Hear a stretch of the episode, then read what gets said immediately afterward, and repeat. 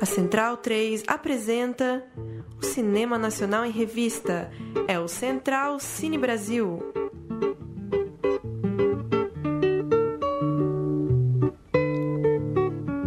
Alô, amigo ouvinte da Rádio Central 3, está começando mais um Central Cine Brasil, a centésima quarta edição do nosso programa sobre cinema brasileiro. Eu sou o Lucas Borges, não tenho a companhia de Paulo Silva Júnior hoje, ele está em Paraty curtindo a Flip. Não tenho também a presença de Murilo Costa, que está no Rio Grande do Norte, se não me engano. Mas tenho comigo o Leandro e a mim, nos trabalhos técnicos.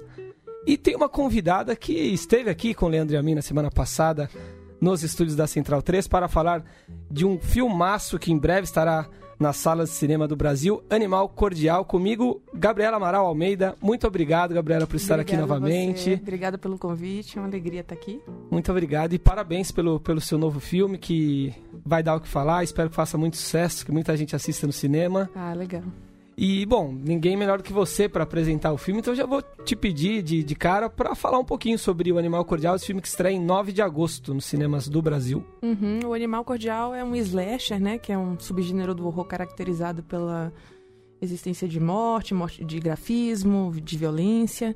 E ele é uma história que se passa dentro de um restaurante onde clientes, donos e, e funcionários acabam presos depois que, ele- que esse restaurante é assaltado no fim de uma jornada. Então, basicamente essa é a linha de história e o gênero é um slasher. Se vê muita é, muita violência gráfica, né, no Sim. filme. E você não só é diretora, como é roteirista desse filme e de muitos outros filmes, curtas, né? Os seus curtas são dirigidos e roteirizados por Sim. você também. Uhum. E você começa, esse é o seu primeiro longo, e você começa já com um, um baita elenco, né? Tem Irandir Santos, tem Murilo Benício, tem Camila Morgado. Como foi essa experiência de, de estrear em um longa-metragem já com, com todas essas feras? Ah, foi, foi um- uma. Eu tenho uma parceria artística muito bacana com o Rodrigo Teixeira, que é o produtor da RT Features. E eu marquei uma reunião com ele para apresentar a sinopse do, do animal e ele gostou tanto que ele começou a pensar elenco para os personagens que estavam levantados e que iam sendo levantados. Então, quando ele leu essa sinopse, mais uma sinopse mais trabalhada, ele falou: Gabriela, isso aqui é, é o Murilo Benício. E aí, desde então, eu acho o Murilo um grande ator. É, eu passei a escrever o roteiro com o Murilo em mente, né? Idem para o Irandi Santos. O Irandi partiu de um convite meu, a gente queria trabalhar muito tempo. Eu conheci o Irandi num festival de curtas de Tiradentes. E a nossa identificação foi in- instantânea. Ele é incrível e tá incrível no filme também, né? É, e a gente sempre falou, Irandi, vamos trabalhar junto um dia, vamos. Então, é, foi um presente, é, o sim dele. Mas isso foi uma, uma combinação muito fértil entre o meu processo de criação e o processo de criação do Rodrigo e uma prova de como o produtor é importante no processo de um filme, né? Não é importante criativamente. Então ele vai levantando nomes que vão me alimentando no processo de escrita. Isso é muito, foi muito legal. Sim. E o Irandira, que tá em tantos filmes geniais, né, brasileiros nos últimos anos, engraçado que ele, ele faz um personagem feminino também no Tatuagem, né, do Wilton Lacerda, mas agora é, é um, um personagem completamente diferente, né, também um, um homossexual, etc, mas uma outra persona, né, É, incrível. é. Eu acho que o Irandi entra no, no elenco é, como um personagem dual. Ele é tanto homem quanto mulher. Sim. Ele é um trans, Sim. mais do que. Então ele, ele, ele tem. Reúne diversas características humanas, nunca sempre fugindo do estereótipo, mas a humanidade desses gêneros cir- circulam no, no corpo desse personagem. Sim. É muito bonito de ver o Irandi acessando essas humanidades, né? E o Murilo, outro ator que tem uma, uma carreira bem prolífica, pra muita gente é o grande papel dele no cinema, né? Eu fico No muito. Cordial, É, né? fico muito feliz é, por isso. Eu acho o Murilo extraordinário, assim. Sim. É, eu- desde o primeiro café que eu tive com o Murilo para apresentar a sinopse também a gen- e apresentar o que, que eu pensava do personagem dele. Nesse momento a gente já deu um clique, já deu match, Uhum. né? Já, já combinou ali a, a vontade de contar a história, a vontade de contribuir, de trocar.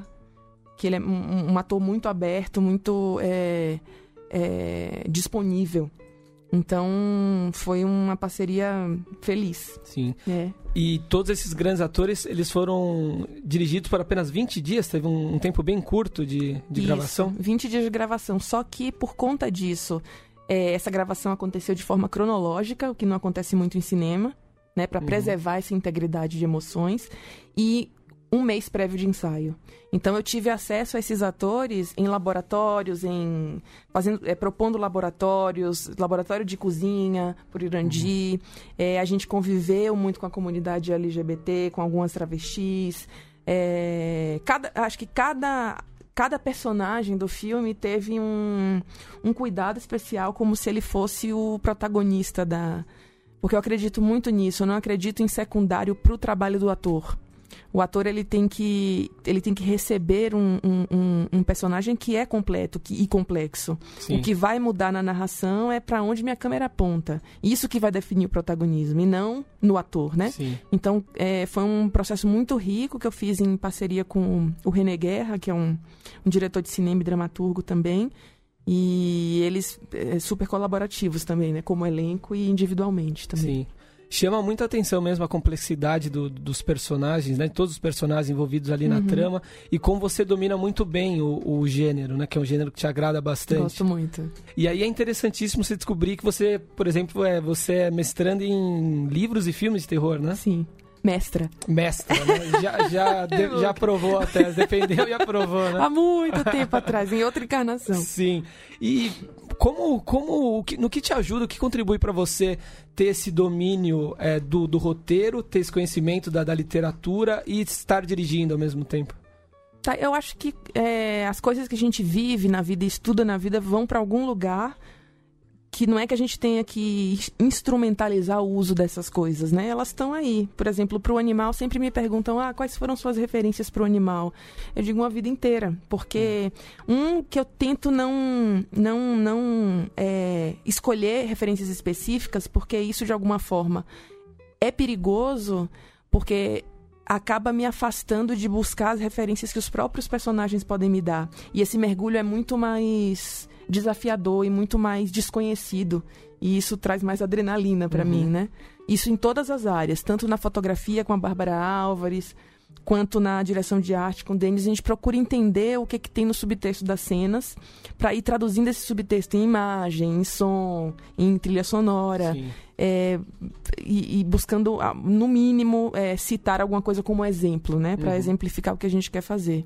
E nisso a gente tem muitos ganhos e muitas surpresas. Agora, inconscientemente tá tudo lá, tá? O Hitchcock tá lá, é, o Giallo italiano tá lá, o Dario Argento tá lá, é, o Mário Bava tá lá, o Lúcio Fulci tá lá. Então, é, é... E aí você me pergunta do do mestrado, né? Eu estudei Stephen King no mestrado. Sim.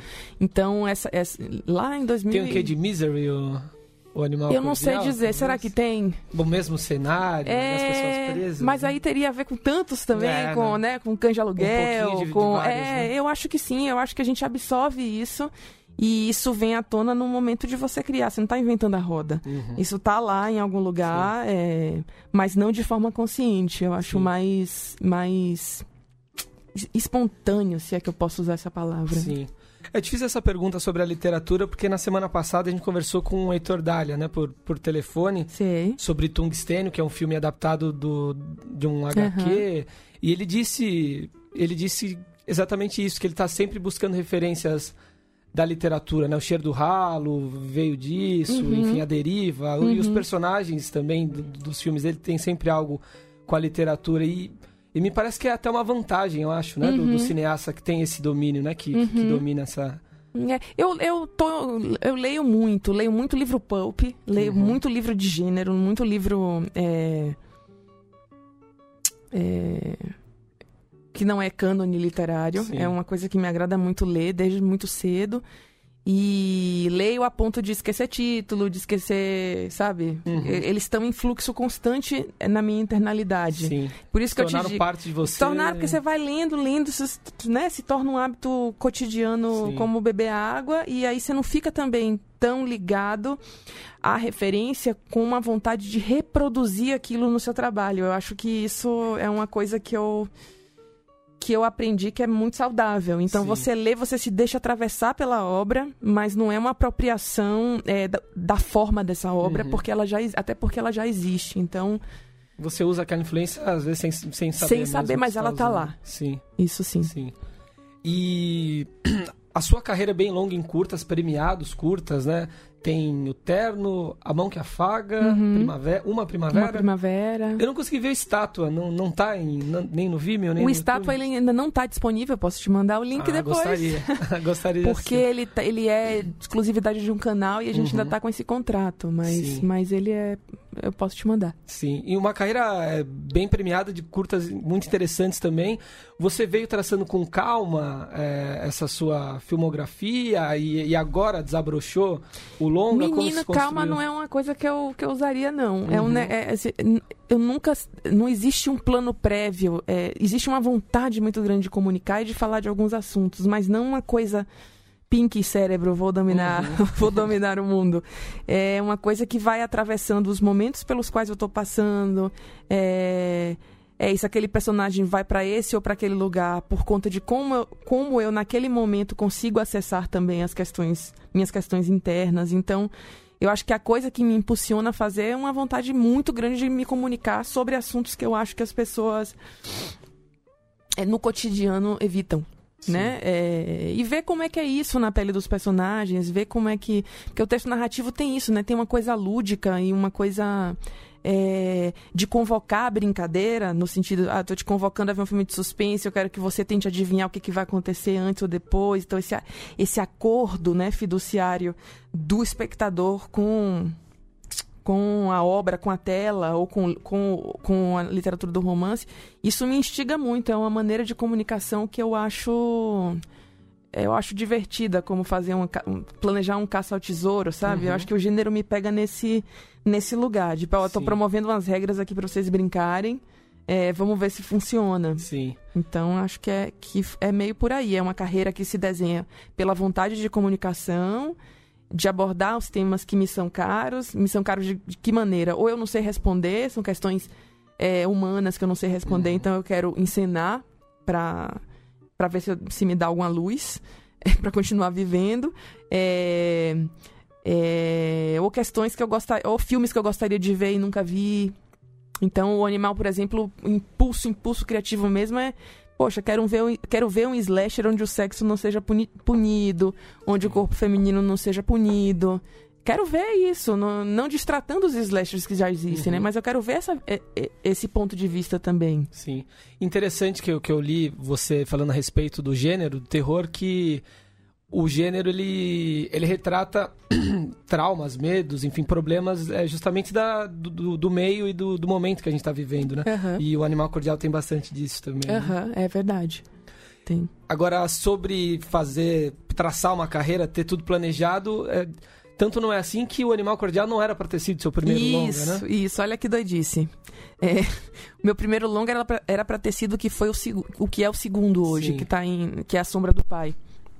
Porque o que acontece é que é, eu, o Sombra do Pai é totalmente financiado por, é, por editais públicos Uhum. e esse dinheiro tardou a sair, né? Pela Ancine, pela hum, FAPESB. E com, essa, com esse atraso, eu tava com muita vontade de, é, de filmar. E aí me veio a ideia, juntamente com a Luana Demange, que é coautora do argumento, para o, o argumento do animal cordial. E quando eu apresento ao Rodrigo Teixeira, é ele que bota fogo na. bota lenha na fogueira, Sim. né? Que ele fala: se você conseguir é, é, desenvolver um, um roteiro profundo em, em quatro meses, a gente entra em produção. E aí, para quem tá com tanta vontade de expandir a forma de narrar, porque o que eu acho é você tem histórias que cabem em curtas, você tem histórias que cabem em longa, né? E eu já tava com as histórias já estavam querendo se expandir mais. Então foi foi isso, foi era para ser, tá vendo? Era para ser o segundo Animal Sim. Cordial e acabou sendo um primeiro. Sim. Mas É. em breve o seu segundo longa vai estar vai tá por aí também. Já querendo antecipar, né? O primeiro É. nem tá em cartaz, eu quero falar do segundo. Mas tá em enfim. fa- finalização e provavelmente esse ano estreia em algum festival Uhum. que tá por vir. Então esperar um Sim. pouquinho. Mas falando mais de O Animal Cordial, você estava contando sobre os seus curtas, né? Sobre o Uhum. processo de criação. E vendo Agora, qual foi, hein? A Mão que Afaga. Uhum. É, a Luciana Paz também está nesse Sim, filme, né? sim. E que é um personagem também bastante instigante, muito interessante do Animal Cordial, né? E uma, uma revelação aí, mais uma, né? Do Uhum. cinema nacional. Uhum. O personagem da, da Luciana no Na Mão que Afaga, de certa forma, é, era um... Uma, algo que estava se desenvolvendo para chegar no, no que veio o Animal Cordial ou não necessariamente? Não, definitivamente. Aham. Porque quando eu filmei o Mão que Afaga, o Animal Cordial ele surge em 2015. Especificamente de um fato real. Eu estava com essa amiga minha, que é coautora do argumento, num restaurante que a gente frequentava e, e soubemos que esse restaurante havia sido assaltado Hum. na semana anterior, no, no horário do almoço, inclusive. É, e aí a gente começou a se questionar é, no meio daquela loucura toda, né? Que é, aquela, a- o ódio à presidente Dilma Rousseff, o Brasil estava no, no- no pré-golpe, é, na época do pré-impeachment, e a gente começou a se questionar como é que o medo era vendido nessa sociedade, né? Como é que os lugares que prometiam segurança cobravam por isso, e segurança... a- a- é, o medo é, no Brasil estava relacionado a quê? É, ao medo do, né, do, do... É um medo de classe. Não é um medo do humano. Sim. É você é, pressupõe que a classe inferior é uma classe violenta, é uma classe perigosa. Então, fazendo essas perguntas, é, que são perguntas corriqueiras e banais, a gente começou a imaginar uma história, né, que desse conta de de tocar nesses nesses temas, né? Sim. Acho que foi isso. E a Luciana que vai estar também no seu próximo filme, né? Sobre A Lu tá, acho que a Lu vai me acompanhar pro resto da vida. Ah, que bacana. Ela tá num, num, num- papel importante no, Uhum. no Sombra do Pai, sim. Vocês conheceram do teatro ainda? do teatro. Eu fui vê-la numa peça infantil, é, onde ela ia muito, muito fácil da do cômico. Tem um trabalho de corpo dela que eu acho brilhante. É, e ela vai do cômico ao drama assim, num, num, estalo, num estalar de dedos. É uma coisa muito bonita de ver, né? Sim. Ela tá fazendo algo mais além do- dos trabalhos com você no cinema? A Lu tá fazendo muita coisa. Ela é da Iato, da companhia Iato, que é uma Uhum. companhia de teatro aqui. Ela tava em cartaz recentemente com Odisseia, Sim. que é a peça mais recente da Iato, que estreou na Grécia. Uhum. É, a Lu não para, né? E na nova novela da Globo, né? Bacana, que legal. Não para é um negócio. E você já, já fez trabalhos pra Globo como roteirista também, além dos curtas? Não além do... fiz, gente. Isso, isso me ajudem a resolver. O é IMDB, errado. o IMDB juntou, fundiu o histórico de uma Gabriela Amaral Almeida que fez esses trabalhos. Entendi. Eu já escrevi para o IMDB umas 20 vezes. A pessoa tem exatamente o mesmo nome. Exatamente o mesmo nome, só que é só roteirista. Ah, E ela é roteirista dos programas que eu não fiz, da Globo, Uhum. dos filmes da Xuxa, que estão lá no meu. Sim. Então sempre tenho que esclarecer isso, que né? coisa, hein? É. Então são os curtas. São os curtas, é... o longa quando eu era vivo do Sim, Marco, né? Que eu sim. escrevi. Tudo que for bizarro, fui eu que fiz. O resto esquece. É, é, é simples. assim, O que é bizarro fui- é meu. O e que o não é bizarro. não, não atende, então, o pedido. Olha só. Já pedi muitas vezes, eu não Sim. sei mais o que fazer. É verdade, não, não sei conhece se vocês Gabriela, conhecem. né? Não conheço. Não, outro dia me escreveram é, um ator carioca falando: Ah, Gabriela, e aquela novela, eu queria muito fazer um teste. Não sou eu. que coisa. Outro aspecto interessantíssimo e parece ser muito bem pensado do seu filme é a trilha sonora também. Uhum. Feita pelo Rafael Cavalcante, que, que inclusive é seu esposo, né? Uhum. Conta pra gente como é esse processo de, de produção da trilha, enfim, como vocês chegaram nesse resultado tão interessante. É um processo muito legal e muito integrado, porque desde o, o Rafael acompanha a escrita do roteiro desde que eles desde a primeira versão. E eu acho que desde a primeira versão ele vai fazendo, ele vai é, captando ali quais são os elementos sonoros que podem contribuir com o que o roteiro parece pedir. O que a gente tem no Animal Cordial é um, é um espaço social controlado e muito falso, né? É, todas aquelas regras, etiquetas, é, é, o modo de se vir, o vinho que vai com não sei o que, Uhum. aquilo é muito falso. Sim. Então o Rafael ele teve uma ideia de levar esse falso também para a produção musical, que é o uso de sintetizador, muito mais do que chegar, tipo, ambientar o filme nos anos 80, 90, que também é, é uma possibilidade do sintetizador. O que tinha na cabeça dele era que o personagem que cuida desse restaurante é um personagem bastante equivocado Uhum. e não autêntico, né? Ele, é- ele, ele, ele vive essa Então, o fato dele não escolher instrumentos orgânicos, não escolher isso e ir pro sintetizador tem a ver Sim. com isso, né? E aí ele trabalha, ele, segue, ele trabalha é, as músicas, algumas músicas de cena ele faz antes do, da, da filmagem pra gente ter a, a música certa pra usar nas cenas. Tem duas músicas de cena é, especificamente e a trilha sonora ele ele compõe junto com a montagem. Uhum. Então é um trabalho bastante específico porque o músico geralmente chega depois da montagem, Sim, né? Isso Pra- faz toda a diferença. toda a diferença, porque é, tem momentos que o Rafa ele traz, é, ele traz propostas que mudam, inclusive, a montagem. Uhum. Ou, ou alongam, alargam um plano, ou diminuem um plano. E é, e é muito bom não trabalhar com temp music, né? Que são músicas temporárias. Porque a memória da gente é muito. é muito sugestionável. Uhum. Então é muito fácil da gente se acostumar com a música temporária e depois não conseguir se desfazer dela, né? Sim. E acabar pedindo do- que o músico simule aquela música. Então o trabalho fica todo mais, mais pobre, né? Todo Uhum. ma- menos interessante. Você, tra- você conhece é, ou se lembra de algum outro filme que tenha sido gravado de forma tão, tão íntima e tão próxima assim? Eu acho que o Lynch trabalha assim com, Com o Badalamente. É. Uhum. Ele trabalha desde construção de personagem com Badalamente. É, eu me lembro de Twin Peaks, de ver um vídeo sobre o, o Lynch explicando quem era, quem era Laura Palmer, antes Uhum. mesmo de, né, de como é que ele tinha que criar um tema musical para um interior sombrio da Laura, Laura Palmer. Uhum. E é mais ou menos assim que eu, que eu gosto de trabalhar. Tem alguns, é, alguns realizadores que fazem isso, é, mas são muito poucos, né? Sim.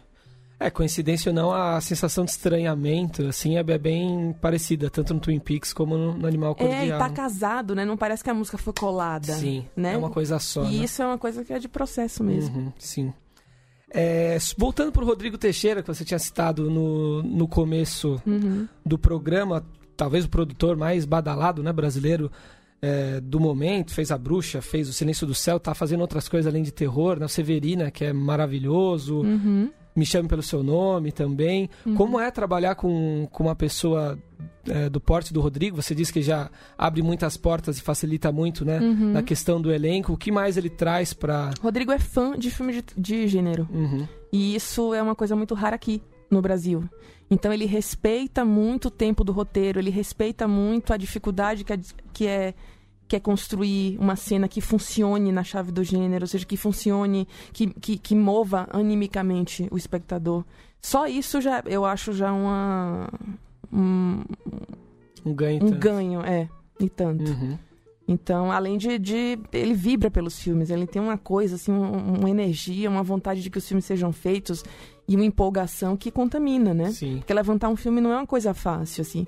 Eu considero, por exemplo, três anos para fazer um animal muito pouco tempo. Uhum. É um tempo que se gasta, né, para fazer um filme. Então Sim. você precisa estar sempre sendo alimentado por essa pessoa que tá lá, vai, vai, continua, continua. Sim. E eu acho que o papel dele, é, esse papel dele é muito bem. Ele desempenha muito bem. Sim.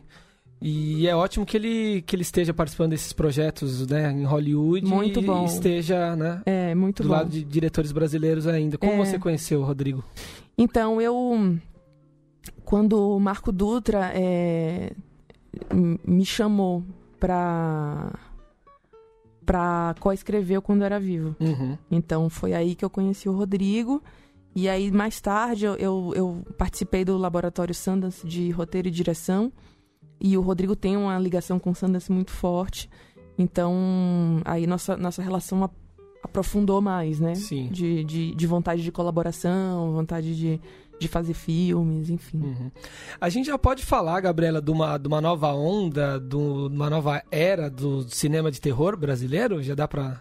Eu acho que a gente. Acho que sim, viu? Acho que tem um- um- um- uma nova leva de filmes e de autores Uhum. é, que estão interessados em, em mergulhar nas na nossa realidade e tirar daí marcas que podem ajudar a construir a mitologia do gênero da gente, né? Sim. É, não é mais essa não é mais a vontade de fazer um filme como um filme americano que eu já acho fenomenal Uhum. É, não é que a gente tenha que descartar, pelo contrário, né? Minhas influências, a maior parte das minhas influências cinematográficas são filmes norte-americanos, o cinema narrativo norte-americano é muito forte, mas assim, o que se narra e, e a problematização que se faz é, em cima dos medos, é, eles partem do reconhecimento de que a gente vive aqui entre monstros também, Sim. a gente tem nossas deformidades, a gente tem é, nossas questões e isso são um combustível muito poderoso pro, pro cinema de horror feito aqui. Uhum. Então eu acho que o, a, os realizadores que me interessam e que estão fazendo filme de horror estão muito atentos a isso.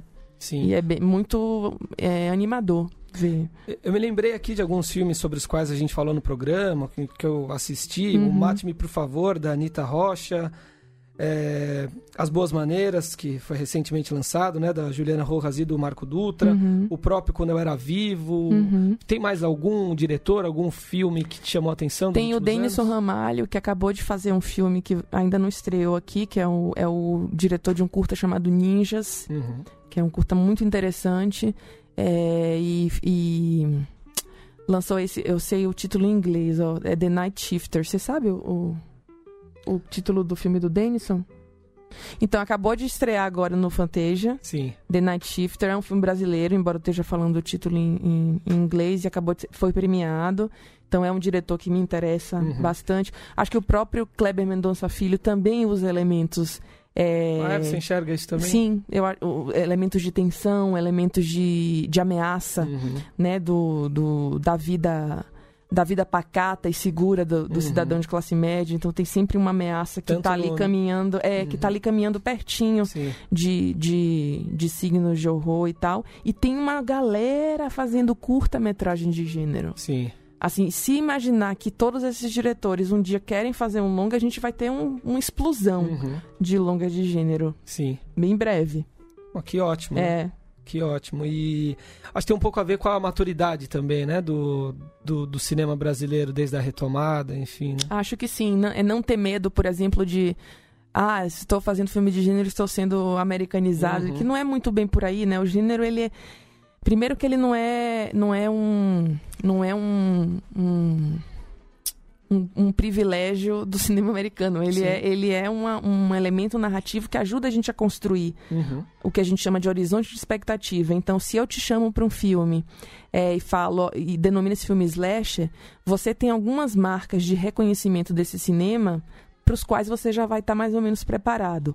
E com essa preparação você vai interagir com o filme. É assim que é para isso que funciona, tanto para o espectador quanto para o escritor que está escrevendo, né? Estou lidando aqui com antecipação. Olha, olha os, os, os elementos. Estou antecipando essa informação para lá na frente essa informação mudar.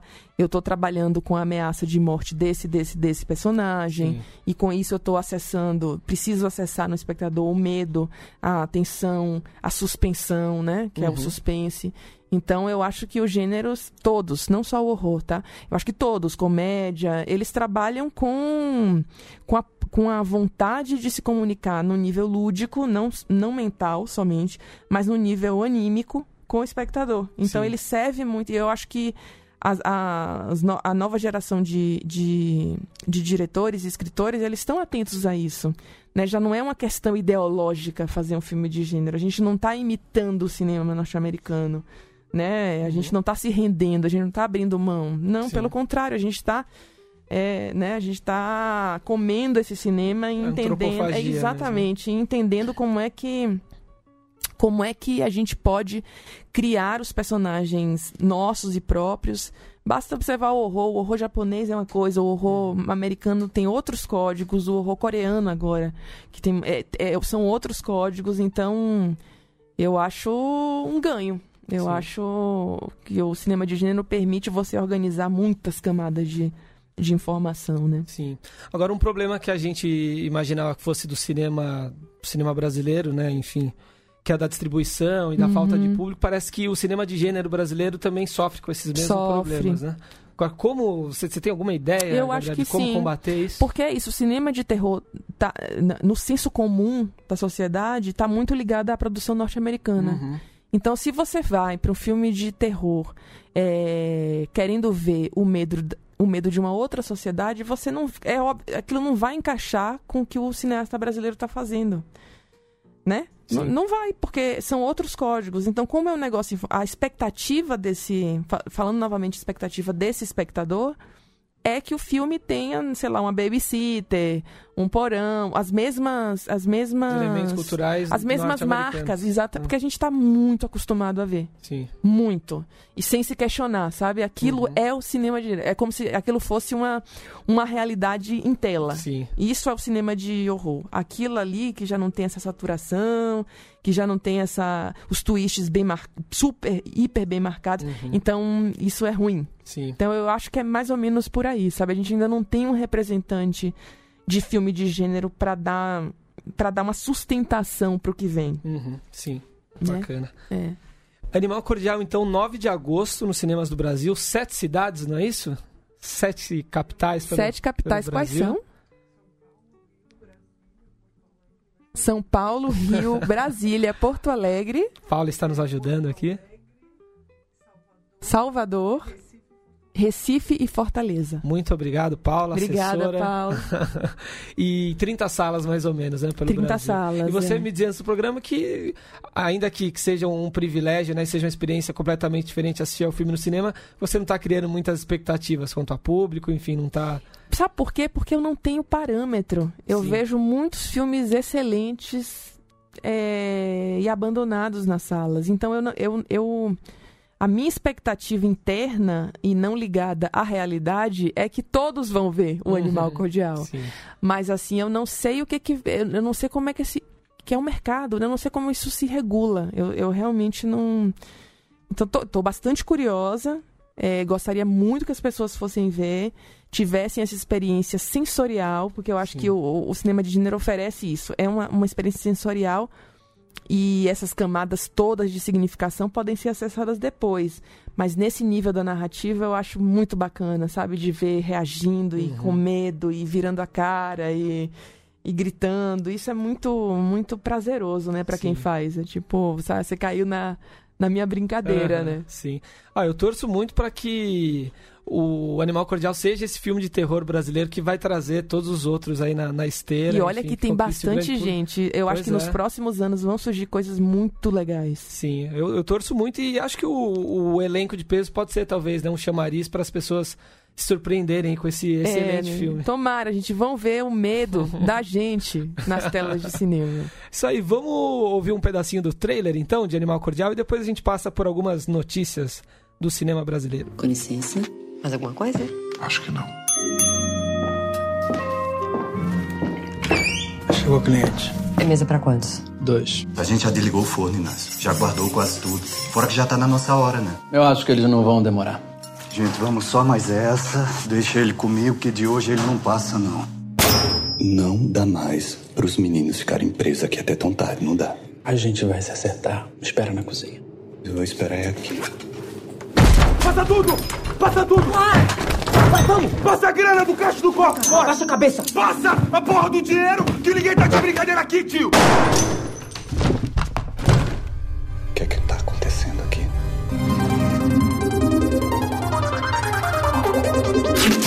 Quanto tempo leva pra polícia chegar? Agora a gente precisa de um plano. Socorro! Ninguém vai fazer nada. É melhor a gente sair logo daqui. A última coisa que tu queria fazer? Não consigo pensar em nada. Ele não tá com pressa. Você não é um homem pra me matar. Você já viu muita coisa maluca nessa vida, mas isso daqui. Vai dar tudo certo. Sabe quando a gente percebe que tá pronto? Você sabe como é que isso vai acabar?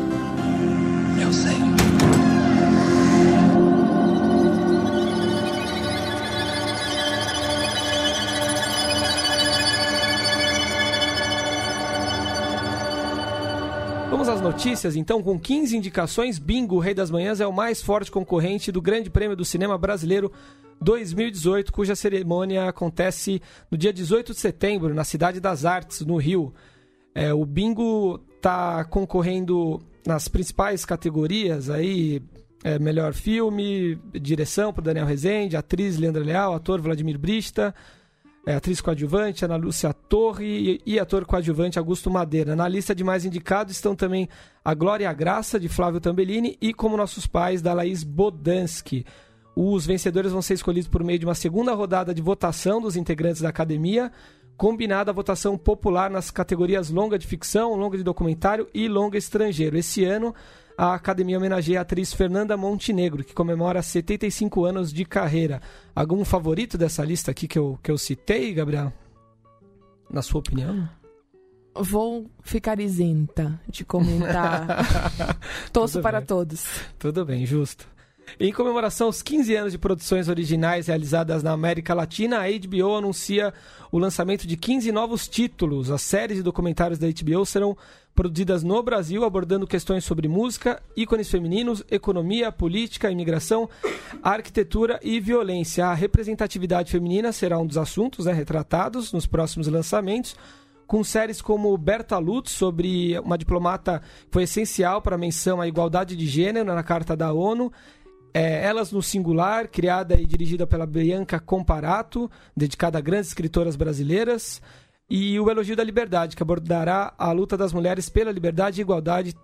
Mais uma série aí é, dentro desse, desse, dessa sessão da representativi- representatividade feminina. Bacana, né? Bacaníssimo. Estamos precisando. Sim.